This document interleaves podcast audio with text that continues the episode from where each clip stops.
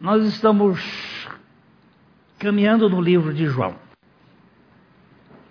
o último evangelho a ser escrito.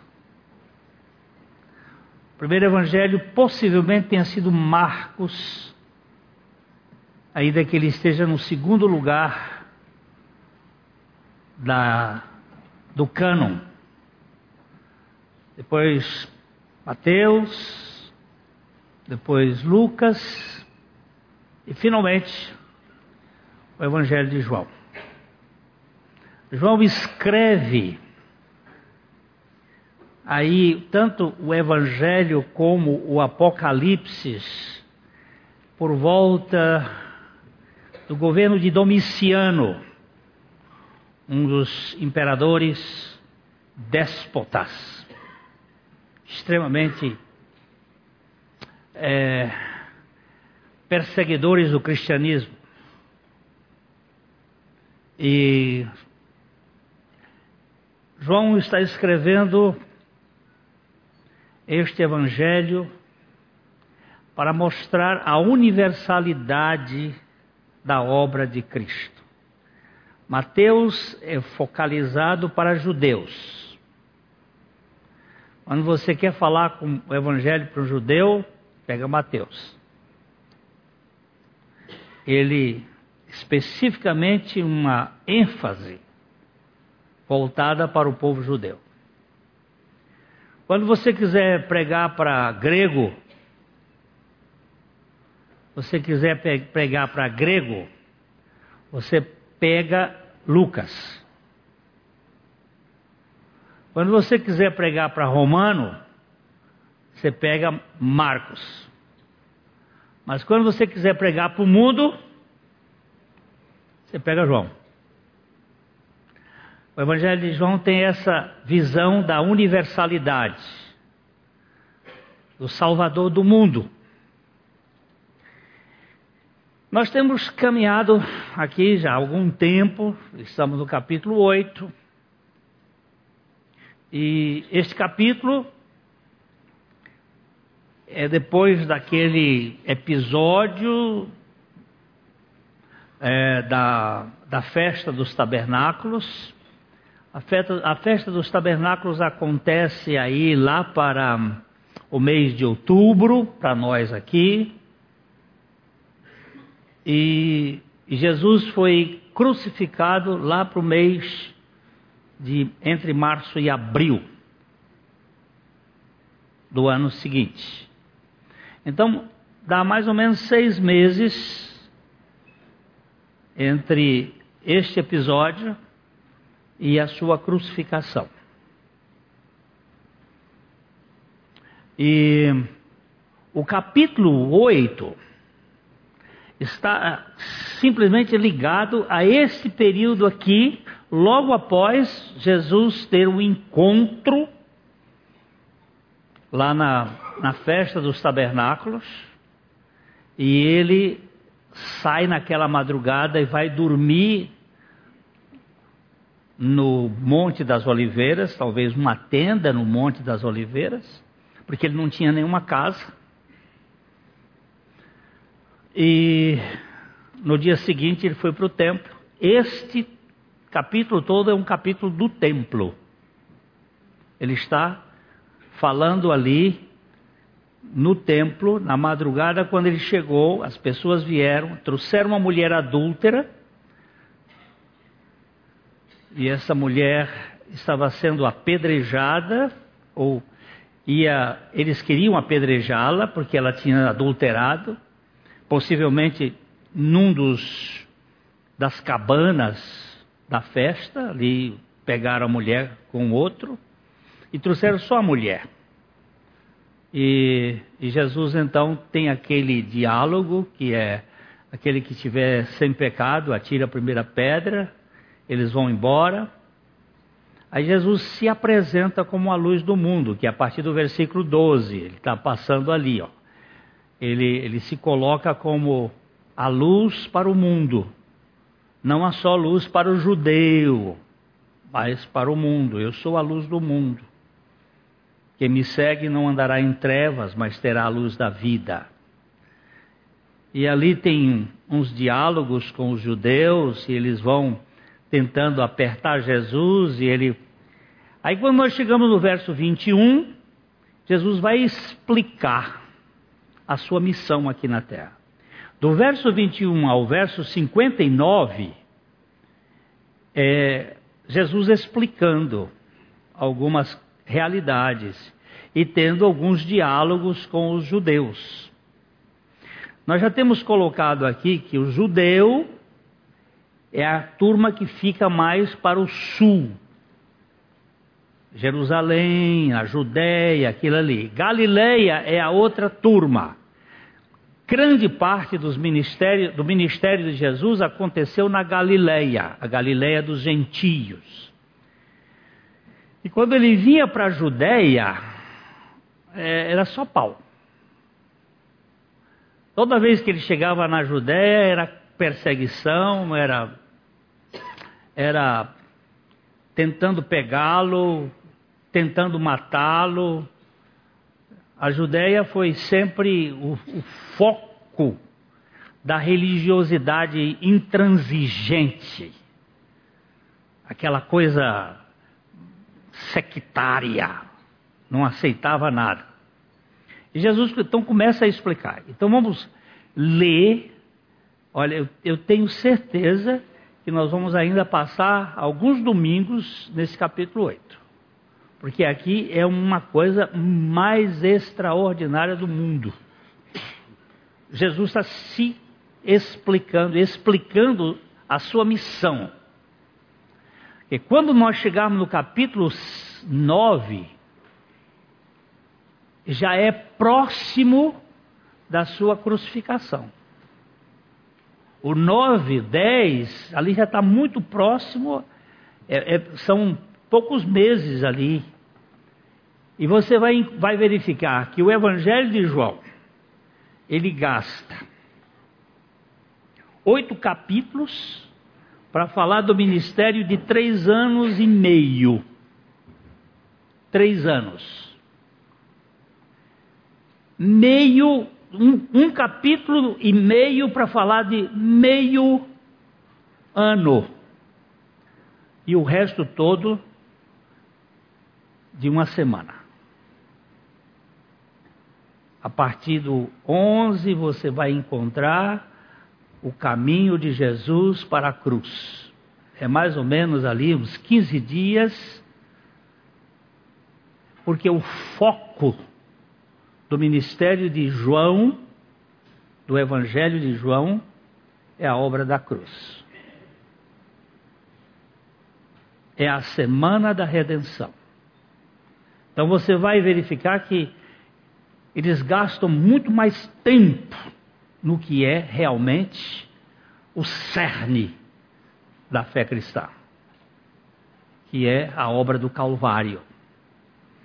Então aqui nós temos o verso 21, que ele vai dizer: De outra feita lhes falou, dizendo: Vou retirar-me, e vós me procurareis, mas perecereis no vosso pecado. Para onde eu vou, vós não podeis ir. Nós já falamos isso aqui da outra vez. Eles até admitiram que Jesus ia se suicidar, né? Para onde eu vou, vocês não podem ir. Ele disse: será que ele vai se matar para sair do complô que nós estamos formando para tirar a vida dele? Né? Então diziam os judeus: Terá ele acaso a intenção de suicidar-se? Porque diz: Para onde eu vou, vós não podeis ir. E prosseguiu: Vós sois cá de baixo, eu sou lá de cima. Vós sois deste mundo, eu deste mundo não sou. Por isso eu vos disse que morrereis nos vossos pecados, porque se não crerdes que eu sou, morrereis nos vossos pecados. Nós também falamos aqui que Jesus colocou duas, botou uma linha, vocês são cá de baixo, eu sou lá de cima. Existem duas linhas, nós trabalhamos isso um pouquinho, que mesmo quem crê em Jesus vive com duas realidades, vive com o pé no chão e a cabeça no céu. Não só a cabeça, mas o coração. Ele tem uma linha física. Eu tenho um corpo. que ainda não foi regenerado. Espera a regeneração da natureza. Esse corpo é caído, ele sofre. Esse dedo aqui está com reumatismo, dói. Isso é caído, mas eu também tenho instintos, eu tenho instintos carnais. Às vezes na comida, a gente quer comer, né? Às vezes é no sexo, às vezes é no dinheiro, na posse, são instintos de poder, de ter, de fazer. São muito da carne, obras da carne.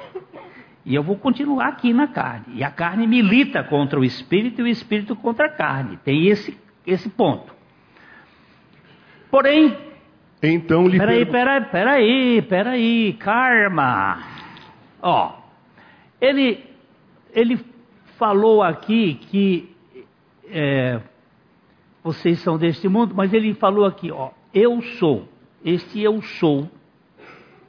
Esse eu sou é o é o ponto mais importante deste evangelho. É o eu sou. Nós já vimos aqui, vou repetir mais para frente, existe sete eu sou no Evangelho de João, que é a identidade de Jesus. Ele é o pão, ele é a luz, ele é o caminho, ele é a porta. Ele é, ele eu sou, eu sou, eu sou, eu sou a ressurreição e a vida. Então ele é. E no final de contas ele vai dizer: Eu sou a, a videira verdadeira. E meu pai é o agricultor. Quando ele vai dizer a videira verdadeira, ele já está se identificando conosco, saindo do povo de Israel e identificando-se com a igreja, com o povo escolhido já do mundo, não só judeus, mas gentios. E está falando aqui. Quando ele fala aqui, ó, morrereis nos vossos pecados, porque se não crerdes que eu sou é, é, morrereis nos vossos pecados, nós vamos ter que trabalhar um pouco sobre o crer e pecado. Porque pecado, biblicamente, definido por Jesus, é não crer em Jesus. Quem não crê em Jesus está vivendo no pecado. É não crer em Jesus que é pecado. Há outros pecados da carne, mas o pecado, que eu chamo no meu livro A Casca da Banana, o pecado dos pecados, é o pecado de não crer em Jesus. Esse é o pecado. Porque ninguém vai perder o céu pelos pecados da carne, ainda que isto tem que ser tratado pelo Espírito Santo. Mas qualquer pessoa vai perder o céu pelo pecado de não crer em Jesus. E porque muita gente é incrédula com Jesus, ele está separado, banido para sempre. Porque o único jeito de entrar no céu, de ter vida com Deus, é por meio de Jesus. Está claro isso? Tá bom. Então. Então lhe perguntaram: quem és tu? Respondeu-lhes Jesus: Que é que desde o princípio vos tenho dito? Muitas coisas tenho para dizer a vosso respeito e vos julgar. Porém, aquele que me enviou é verdadeiro, de modo que as coisas que dele tenho ouvido, essas digo ao mundo. Eles, porém, não atinaram que lhes falava do Pai. Ó, ele disse: Estas digo ao mundo, não só aos judeus. Ele está falando que ele tem um projeto para o mundo. É por causa desse projeto que eu entrei nessa história. Porque não só é, o lado do judeu, mas também do gentio. Eles eu tenho eu, eu tenho muita coisa para dizer, mas vocês não estão ainda com condições de, de ouvir. Eles, porém, não atinaram o que ele estava falando do Pai. Aí entramos no verso 28. Disse-lhes, pois, Jesus: Quando levantardes o filho do homem então sabereis que eu sou e que nada faço por mim mesmo, mas falo como o Pai me ensinou. Aqui, então, ele fala a segunda vez. Quando levantardes o filho do homem, então, então sabereis que eu sou.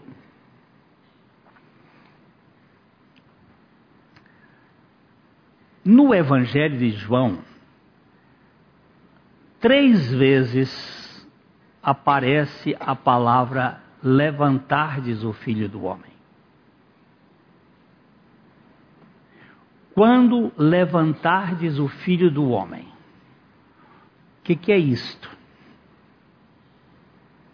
Então nós temos que voltar um pouquinho lá para o capítulo 3, versículos. Vamos começar com o versículo ah, 3, é 14 e 15, mas eu quero um pouquinho para trás, 13, talvez 12. 12. Evangelho de João, capítulo 3, versículo 12. Se, se tratando de coisas terrenas não me credes, como crereis se vos falar das celestiais? Aí você está vendo, ele está dizendo: se eu, se eu falar das coisas terrenas, vocês não vão me crer. Imagina se eu falar das coisas de cima. Vocês não vão, vão crer. Porque vocês não têm a vida do Espírito. E essas coisas de cima são coisas espirituais. Que é aquilo que o olho não viu, o ouvido não ouviu e não penetrou no coração humano, que são as coisas que Deus preparou para os que o amam ou o temem. Deus preparou essas coisas. Como é que vocês vão compreender isso? Vamos, voltar, vamos ver aqui. Ora, ninguém subiu ao céu senão aquele que de lá desceu, a saber, o filho do homem que está no céu. Aí ele diz assim: ó, eu sou lá de cima, vocês são cá de baixo, ninguém subiu ao céu senão aquele que desceu do céu. Quem é este? O filho do homem. E aí João botou uma expressão que os autores colocam assim entre, entre colchetes, que está nos céus, porque João, quando escreveu isso, ele já estava no céu, né? Foi lá na frente, que está nos céus. E aí. E do modo por que Moisés levantou a serpente no deserto, assim importa que o filho do homem seja levantado, para que todo o que nele crê tenha a vida eterna. Agora, Jesus pega o passado, pega a história de Israel e vai dizer assim: o filho do homem terá que ser levantado do mesmo modo como Moisés levantou a serpente no deserto. Agora vamos ver por que, que Moisés levantou a serpente no deserto. Vamos para Números, capítulo 21. Números 21, nós vamos pegar os versículos 4 a 9. Vamos andar um pouquinho aqui neste capítulo, Números. Então partiram do Monte Or, pelo caminho do Mar Vermelho, a rodear a terra de Edom. Porém o povo se tornou impaciente no caminho. Agora para aí. Aqui eu preciso. A gente tem que estudar história bíblica para poder entender certas coisas. Ele está dizendo aqui, ó então partiram do Monte Or. Que monte é este? É um monte, minha canetinha está pifando. Esse Monte Or aqui é o monte onde Arão foi enterrado. Este monte aqui, este local aqui é perto de Edom, os Edomitas é perto de uma grande cidade chamada Petra, que foi um dos poderios da turma de Esaú. Fica hoje do lado da Jordânia. Naquele local ali perto, o povo de Israel que tinha saído de Gozen, de Sucote, no Egito, eles tinham andado 32 paradas em dois anos. O que, que tem a ver isso? Tem muita coisa a ver. O povo saía mulher, criança, velho, ovelha, boi, cachorro, então não tinha porco.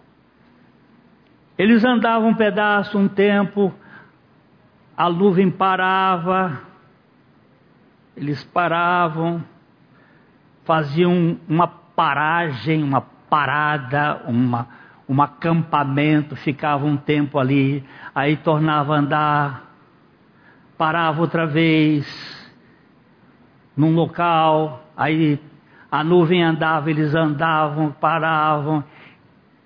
De Gozem até este monte são 32 paradas. Em dois anos. Em dois anos. Eles foram andando e parando. Eles andaram em dois anos 85% do caminho. Tá bom? Só faltava 15%. 15% eles andaram mais 10 paradas. Em 38 anos, eles ficaram paralíticos. Eles ficaram paralíticos. Por quê? Na parada anterior, que é Cádiz Barneia, eles mandaram os espias olhar a terra. Eles não creram na palavra de Deus, que o problema é este. O problema do homem é este. Não crê no que Deus diz. Se estes olhos que a terra há de comê-los não vir, eu não creio. Então, vai para o inferno satisfeito, que você não vai crer nunca na base do que você vê. 32 paradas em dois anos, 10 paradas em 38 anos. Que significa isto? A incredulidade não nos deixa caminhar. A incredulidade nos mantém paralíticos, paralisados. Nós não conseguimos andar. A vida cristã é andar. Vede a maneira pela qual o Senhor nos faz andar. Agora, 15% da, da viagem, 38 anos. 85% da viagem, 2 anos. Meu Deus, o que que faz isto?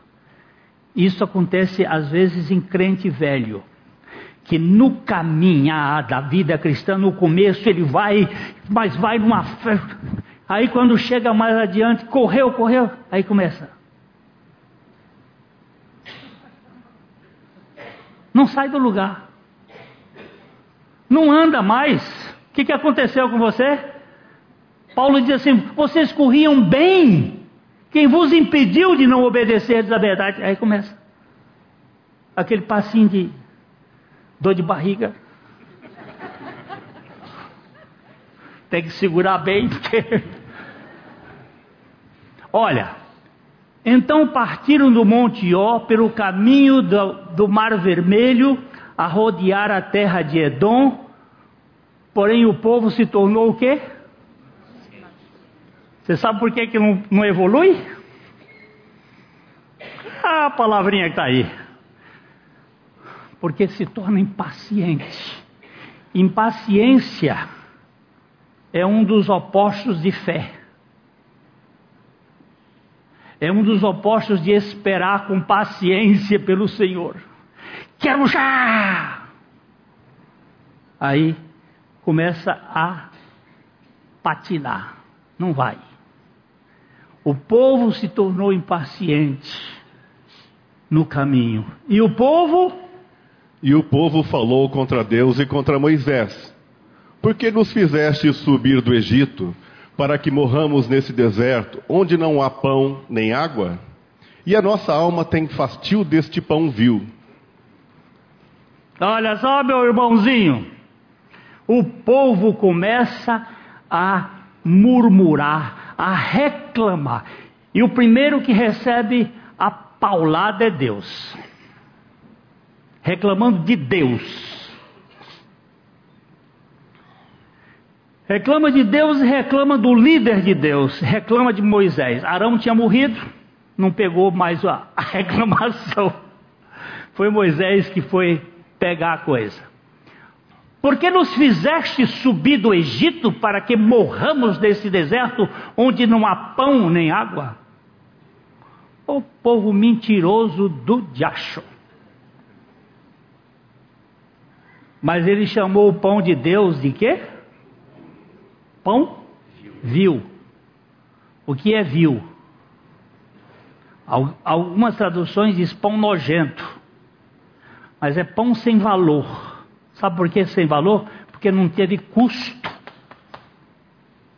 Menachem Mendelssohn, um rabino de Nova York, dizia o seguinte: todo pão sem valor é vil não aceitamos a graça, porque querem um mérito. Tornaram-se, chamando o pão de Deus, a cozinha de Deus, de cozinha nojenta. Então, então o Senhor mandou entre o povo serpentes abrasadoras que mordiam o povo, e morreram muitos do povo de Israel. Serpentes abrasadoras, sabe o que é serpente abrasadora? é uma que morde e a pessoa fica sangrando e sente como se fosse fogo. O veneno dessa cobra, ela gera uma sensação como fogo. É uma serpente de deserto.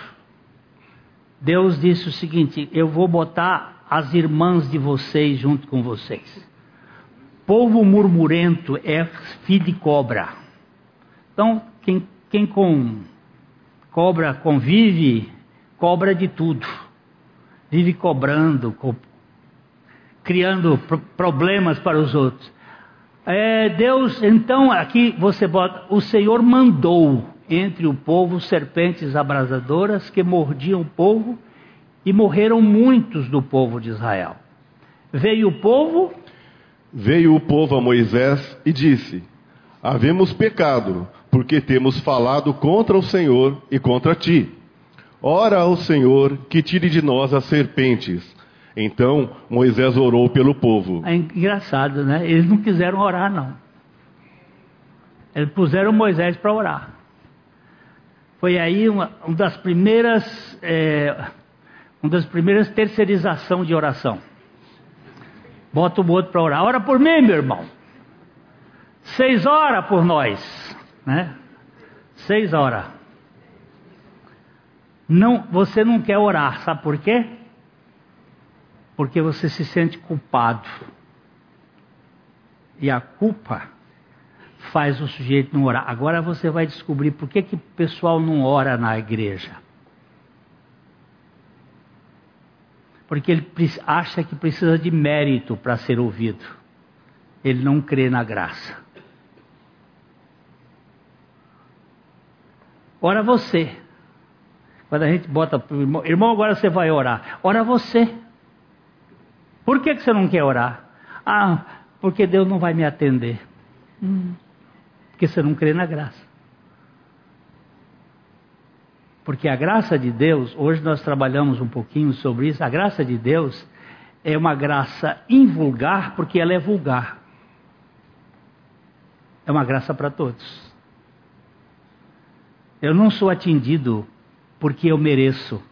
Eu, eu sou atendido porque Jesus Cristo se tornou o meu intercessor e o meu mediador. É dele, é nele que eu me firmo. Então, se você reparar aqui, o povo não quis orar e pôs Moisés para orar. E Moisés orou pelo povo. Mas tem um perigo muito grande, sabe o que, que é? Você colocar nos líderes a condição de orarem por eles. E nós temos que fazer com que o povo aprenda a orar, porque todos nós temos o direito, pela graça de Deus e o privilégio de orar. Você quer que eu conte mais uma vez aquela história? Eu vou contar. Porque para mim foi uma das coisas mais preciosas quando aquela senhora, numa tarde, chegou aqui e eu estava saindo por aquela porta e ela me procurando disse: Pastor, eu estou com minha filha doente no hospital. Ela foi, já foi para o hospital, o médico mandaram para ela ir para casa para morrer em casa, porque não, não sabe o que fazer. E, e eu estou vendo que minha filhinha vai morrer. E eu vim aqui pedir o Senhor para orar pela minha filha. Eu disse, mas por que, que eu tenho que orar e a senhora não? Ah, pastor, porque eu, eu, eu, eu sou pecadora, eu não posso orar. Eu digo, eu também sou, mas nós fomos alcançados por Jesus. E nós podemos orar. Quer dizer que eu posso orar?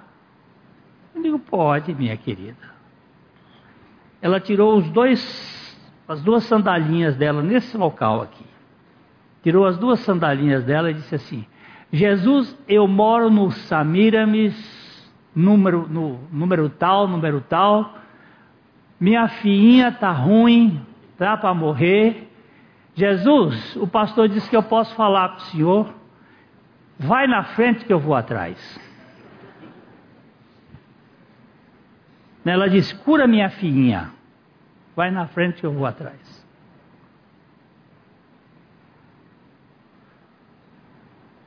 Eu não preciso orar uma oração dessa. Pode ir. Eu só disse amém. Umas duas semanas depois ela veio aqui me contar a história. Pastor, sabe que quando eu desci do ônibus que eu ia chegando lá na minha casa, minha filhinha estava brincando na, no terreiro da frente.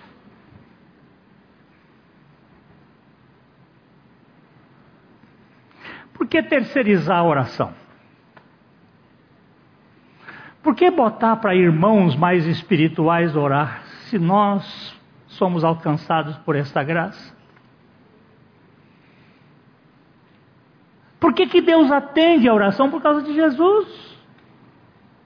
Não é por causa das nossas nossa mérito. A mulher não sabia nem falar, mas o coração dela estava rasgado diante de Deus. Deus não olha palavras, Deus olha o coração. O homem vê o exterior, Deus vê o interior. Então, queridos, veja bem. Moisés orou, e aí o que, que o Senhor disse? Disse o Senhor a Moisés: Faze uma serpente abrasadora, põe-na sobre uma haste, e será que todo mordido que a mirar viverá. Fez Moisés uma serpente de bronze e a pôs sobre uma haste. Sendo alguém mordido por alguma serpente, se olhava para a de bronze, sarava. Se você perguntar, que valor tem isso aqui do ponto de vista antiofídico? Qual é o valor? Tem um. Mas a Bíblia não trabalha com o aspecto químico. Ela trabalha com o aspecto espiritual e com a obediência eu unjo com óleo uma pessoa, não é porque é, tem algum valor terapêutico, médico. Não, eu tomo remédio e, e uso remédio, remédio é remédio. Agora, quando às vezes a Bíblia diz assim, unja com óleo, e a oração da fé salvará o enfermo. Mas por quê? Não sei. Quando eu faço, algumas vezes tem dado certo, outras vezes não. Porque a soberania de Deus não é para fazer do jeito que eu quero.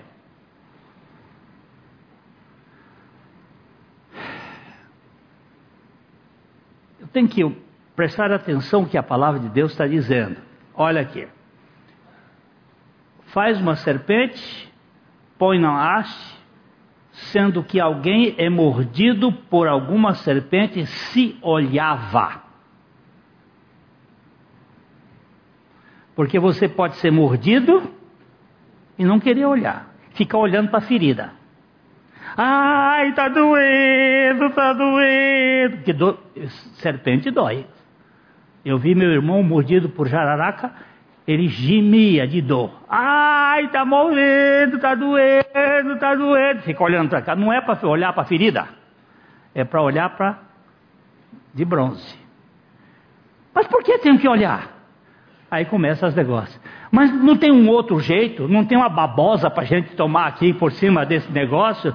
Não tem um anticobril aí que os índios fizeram? Não tem qualquer coisa? Não tem. Não fica discutindo com esses assuntos. Olha. Agora, esse texto aí é o que Jesus captou e foi trazer para dizer assim: assim como Moisés, vamos voltar para lá. Assim como Moisés levantou a serpente de bronze, João capítulo 3, versículo 14 e 15. Assim como Moisés levantou a serpente de bronze, assim, assim importa. Assim importa. Eita! Cadê? Onde é que está? Ora, ninguém subiu, estamos aqui. Do modo como Moisés levantou a serpente no deserto, assim importa que o filho do homem seja levantado. Para quê?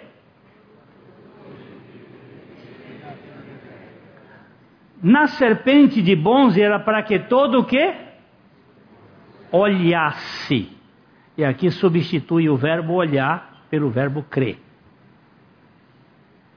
Olhar se olha com o roral, com o, a vista, com o físico.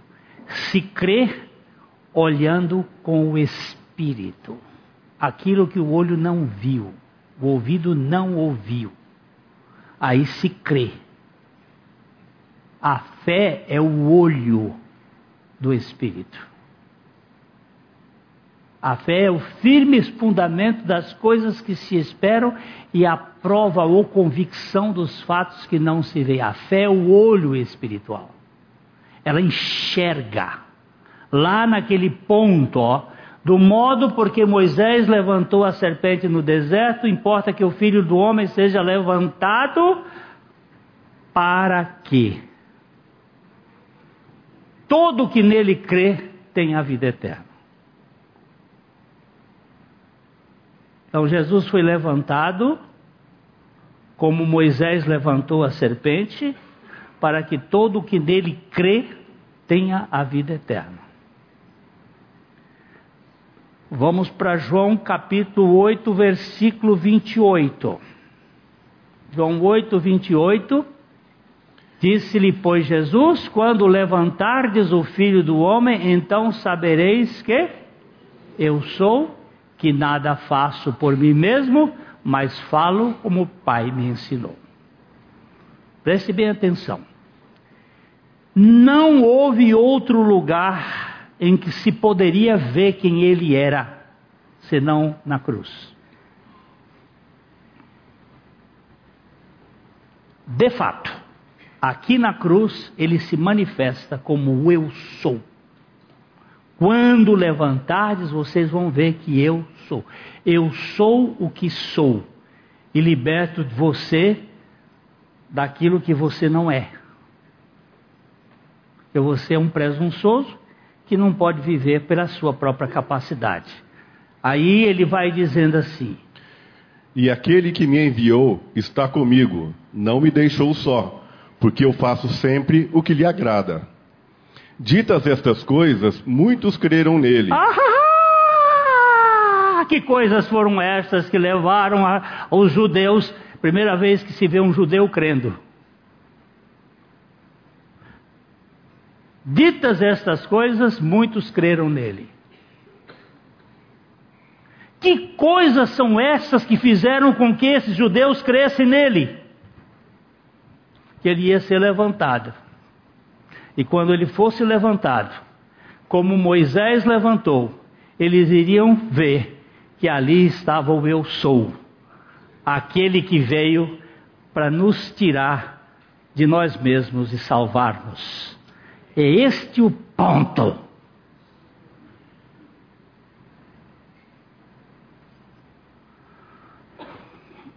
Essa semana eu fui tão impactado. Um irmão me mandou o vídeo daquele aquele louco lá na Nova Zelândia com um fuzil. Que coisa, eu, quase não dormia. Meu Deus, meu Deus, como se há mas a coisa que eu mais quero é que você morra. Não com bala um 765, mas com uma bala 6.6. Que bala é esta? Romanos 6.6. Sabendo isto que o nosso velho homem foi crucificado com Cristo, para que o corpo do pecado seja desfeito, a fim de que não sirvamos ao pecado, ele já está procurando lá, não é? Está lá? Ó, ó o que diz lá. Sabendo o que? Isto, que o nosso, que isto, que foi crucificado com ele, o nosso homem velho, para que o corpo do pecado seja destruído e não como escravos. O que que foi crucificado com Cristo? O nosso velho homem. Foi ou não foi? Como é que você fica diante da palavra de Deus se amanhã você tropeçar? Foi ou não foi? Para onde você está olhando? Para aqui ou para lá?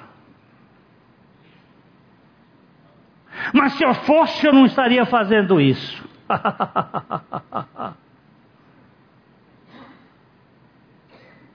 Você está querendo fazer a obra de Deus? Eu estou crucificado com Cristo. Por que, que você está? Porque a palavra de Deus diz. Eu creio na palavra de Deus. Eu não sinto, eu não entendo, eu creio. E quando nós cremos na palavra de Deus, olha ali, muitos creram nele. Agora eu vou voltar lá, eu tenho mais um minutinho só. Vamos voltar para João capítulo, o verso 31, 32, 33. Eu quero pelo menos chegar no 36 rapidinho, que a gente volta depois. Ele vai dizer: Disse Jesus aos judeus. Disse, pois, Jesus aos judeus que haviam crido nele se vós permanecerdes na minha palavra, sois verdadeiramente meus discípulos. Aí Jesus disse assim: Muito bem, vocês creram? Que é crer? É o antipecado. Porque, veja bem, quando o Espírito Santo vier, convencerá o mundo do pecado, da justiça e do juízo. Do pecado, porque não crê em mim. Muitos creram nele. O crer é o antipecado. Agora, muitos creram nele. Disse Jesus: Você creu? Você precisa permanecer. Esta palavra aqui é a palavra do Evangelho de João. É a coisa mais forte. João, o escritor João, das 104 vezes que aparece a expressão meno na Bíblia, que é o verbo permanecer, habitar, ficar das 104 vezes que aparece na Bíblia, 54 foi João que escreveu. Os outros 50, Paulo, Pedro, Mateus, Marcos e Lucas. João tinha uma especialidade nesta palavra permanecer, habitar. Ele gostava deste verbo se você permanecer, porque tem muita gente que diz, ah, eu estou. Paulo diz assim: vocês iam correndo bem e desviaram, foram embora. Desviaram de quê? você não permanece. A vida cristã mostra que aquele que crê, ele permanece. Se vocês permanecerem, o que é que acontece? Sois verdadeiramente meus discípulos e e conhecereis a verdade, e a, e a verdade, vos, vos libertará. libertará. Conhecereis o quê? Conhecereis o quê? A verdade. Vamos para João 1,17? 1,17 de João. O que, que é a verdade? Ligeirinho. Porque a lei. Porque a lei foi dada por intermédio de Moisés. A graça e a verdade vieram por meio de Jesus Cristo. A verdade veio por meio de quem? Graça e verdade são atributos de Jesus. A graça e a verdade vieram por meio de Jesus Cristo. Vamos para João 14, 6. E conhecereis a verdade, e a verdade vos libertará. João 14, 6. Respondeu-lhe Jesus: Eu sou o caminho, e a verdade e a vida. Ninguém vem ao Pai senão por mim. Quem é a verdade? Jesus. E conhecereis Jesus, e Jesus vos libertará.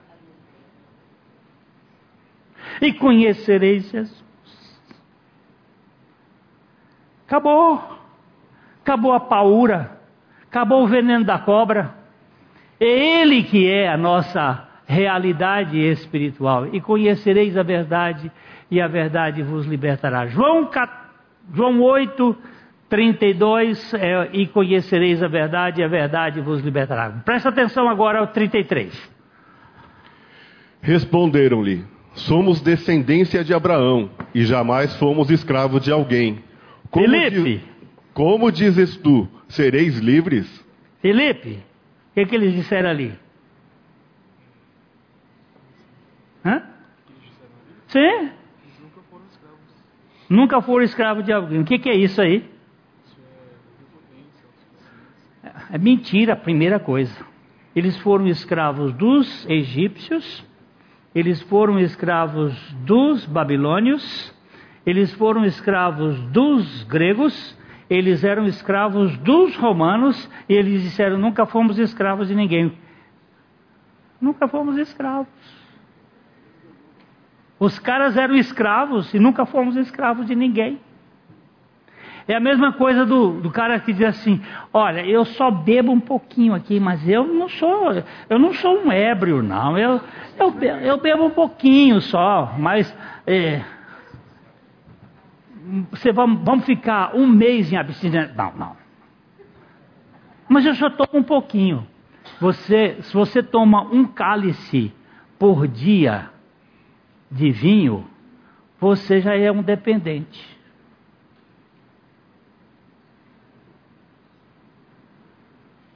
Cale-se agora. Mesmo que o vinho seja bom, mas você está tá precisando dele. Agora Jesus está dizendo assim: olha, gente, quem comete pecado é escravo do pecado. Que pecado é esse que Jesus está dizendo quem comete pecado? Incredulidade. Se você é um incrédulo, você é escravo da sua incredulidade. Aí vem uns caras assim, diz assim, pastor Gleide, eu estou com uma dúvida.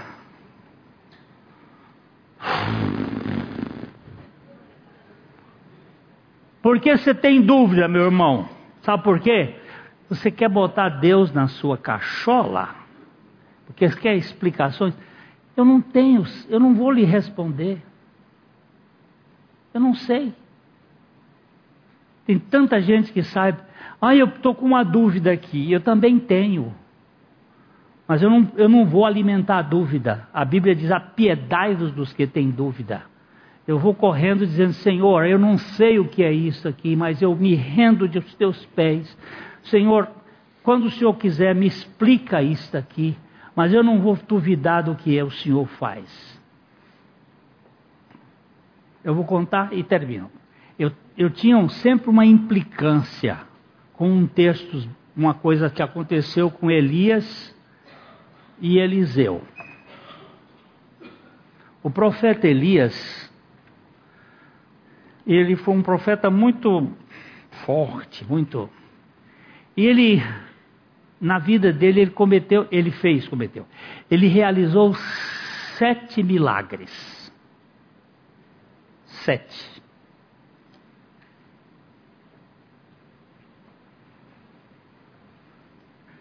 Aí o Eliseu disse assim para Elias: Me dá, deixa cair sobre mim a porção dobrada do teu espírito. E Eliseu, Elias diz assim: Se você estiver comigo na hora que o Senhor vier buscar, você vai ter essa porção dobrada. E ele ficou no pé de Elias. Para onde Elias ia, ele ia atrás. E de repente veio a carruagem de fogo pegou Elias e a capa de Elias caiu, ele pegou e já começou o primeiro milagre. Ele passou no Rio Jordão, o jornal abriu. E aí ele começa a fazer milagre, milagre, milagre, e eu vou contando, e é três, é quatro, é cinco, é seis, é sete, é oito, é nove, é dez, é onze, é doze, é treze. E parou. Senhor, se ele pediu porção dobrada, tem que ter 14 milagres. Porque só tem 13.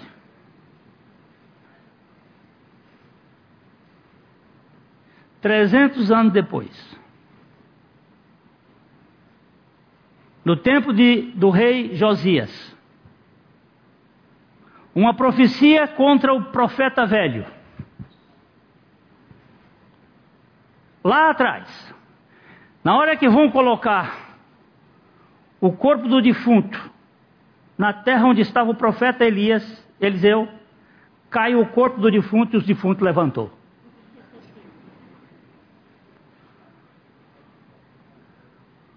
O, dez, o décimo quarto acontece 300 anos depois da morte do profeta, em cima do osso.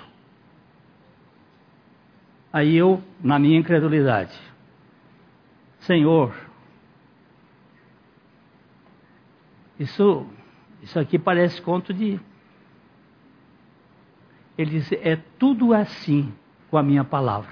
As pessoas não creem que eu posso fazer até com osso. Por isso que eu digo para você: ouça a minha palavra e não duvide dela.